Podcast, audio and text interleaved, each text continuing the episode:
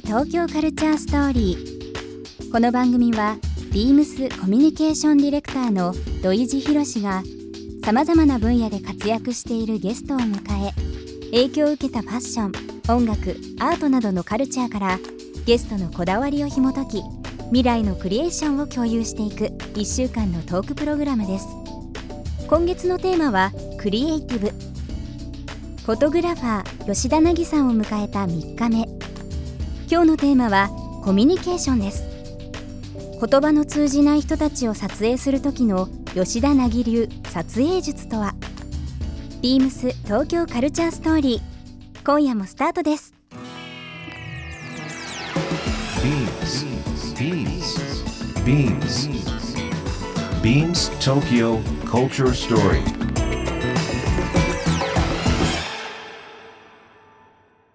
Beams Tokyo Culture Story. This program is brought to you by Beams. Beams ありとあらゆるものをミックスして自分たちらしく楽しむそれぞれの時代を生きる若者たちが形作る東京のカルチャーワクワクするものやことそのそばにはといつもビームスがいる。ハッピーな未来を作りたい。東京のカルチャーは世界で一番面白い。ビームス東京カルチャーストーリー。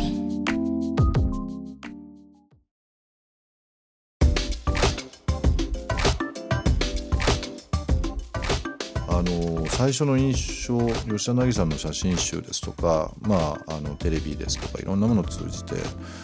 えー僕感じたことの一つとして、どういうふうなコミュニケーション取られてるのかなっていうのは本当に率直に思ったんですよね。あの私も会社の中でビームスの中で、まあ、コミュニケーションディレクターということで社内外のコミュニケーションを取って、まあ、いろんな形にするというのがあるので、人とのこういうつながりですとか、えー何か壁を取っ払って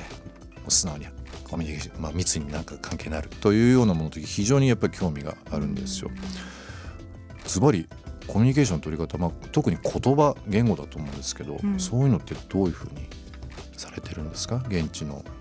アフリカの現地の方々との。もう現地の方その少数民族の相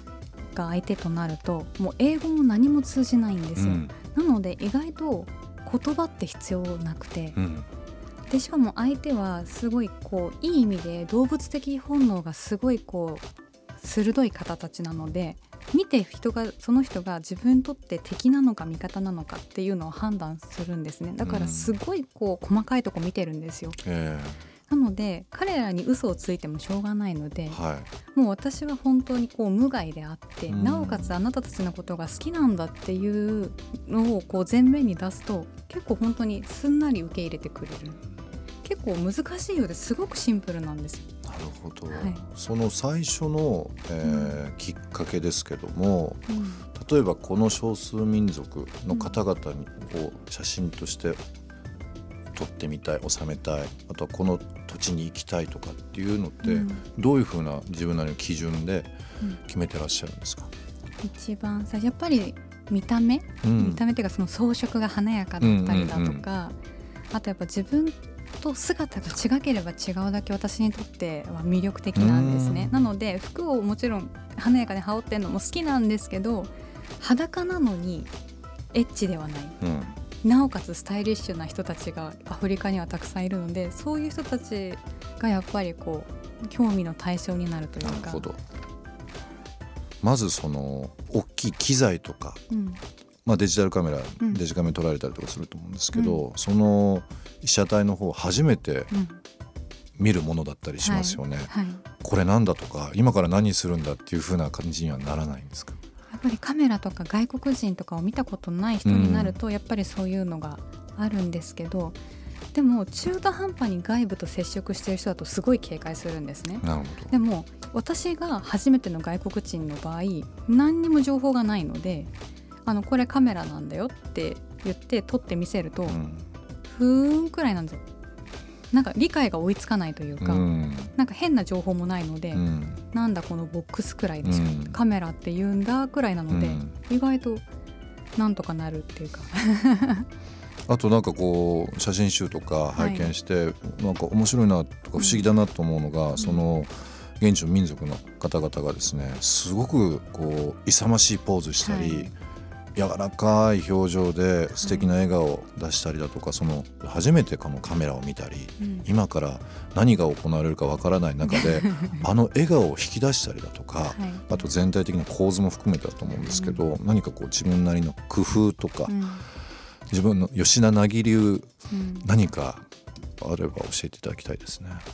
やっぱり写真はね私より全然上手いプロの方はたくさんいるんですけど自分が他の人より何に特化してるかなって考えた時にアフリカ人との距離の縮め方は多分普通の日本人よりは長けてるかなって思うんですね。なので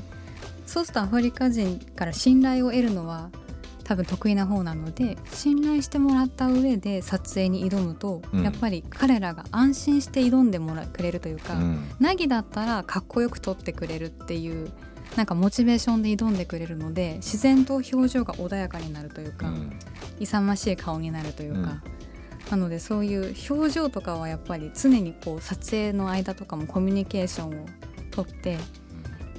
過ごすようにしてます。コミュニケーションって言葉で言うの簡単ですけどやっぱり人それぞれ考えがあったりうん。しますから、うん。その場でのその察知能力っていうのがすごいんですよね。多分吉田凪さんのなんかこうこの人に対してはこういうふうなものをすればいいっていう 今伺っててそう思いました。あのーまあ、全て撮影に対してうん。こう時間をかけなかったりうまくいくっていうのはないと思うんですけど、うん。ちょっとなんかもし失敗事例じゃないですけどうん。あのあれば教えていただいてもよろしいですか？失敗事例。あの私の写真はこうモデルさんを何人かうん。ちゃんとこう指定した位置に配置して撮影するっていうのが手法なんですけど、そこで一番大事なのってセンターの人なんですよ、うん。センターの振り分けを人選ミスすると撮影が閉まらなくなるんですよ、その本来リーダー格の子とかこうムードメーカーの子をちゃんと見極めてセンターに配置するとその子が自信を持ってこうモチベーションが上がるので周りがこうだれてきた時に「うん。お前超かっこいいよ」じゃあもっと頑張れよくらいのこう モチベーションコントロールをしてくれるのでセンターの選びって大事なんですけどつい顔だけでセンターイケメンの子だけを真ん中に立たせちゃううん。とその子が2番手3番手でいいやっていう感じの子だとなんかこうもじもじしちゃってで周りの子がこうちょっとだるいってなった時にまとめられなくて勝手にもうばらされちゃったりとかなんか撮影がもう終わりみたいになっちゃう。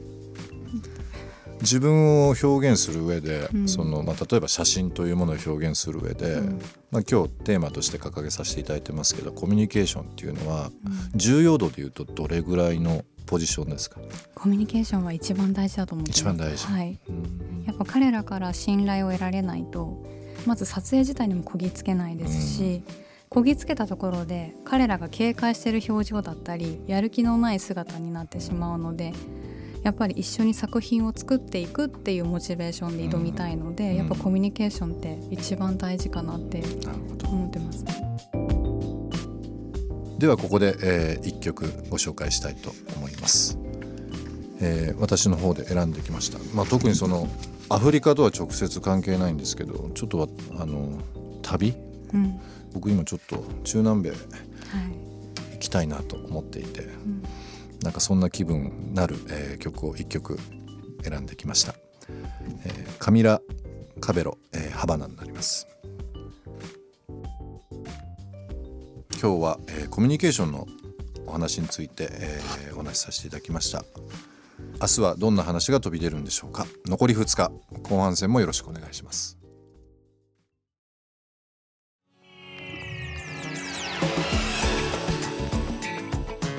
ビームス東京カルチャーストーリー。センターを誰にするかで作品が変わる。コミュニケーションは一番大事という吉田さん。豊かな表情を引き出すには信頼関係が重要だったんですね。番組では皆様からのご意見ご感想もお待ちしています。メールアドレスは beams897 アットマークインター FM.jp ツイッターはハッシュタグビームス897ハッシュタグビームス東京カルチャーストーリーをつけてつぶやいてください。明日もお楽しみに。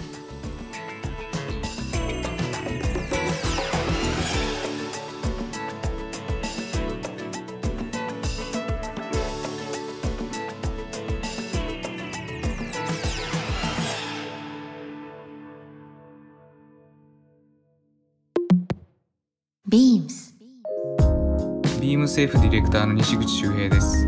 ビームスFのバイイングや企画などもやっています。もともと古着が好きで、デザイナーズブランドの洋服も好きになり、その後クラシックな洋服が大好きになって、今の仕事をしています。ドレスクロージングの洋服は、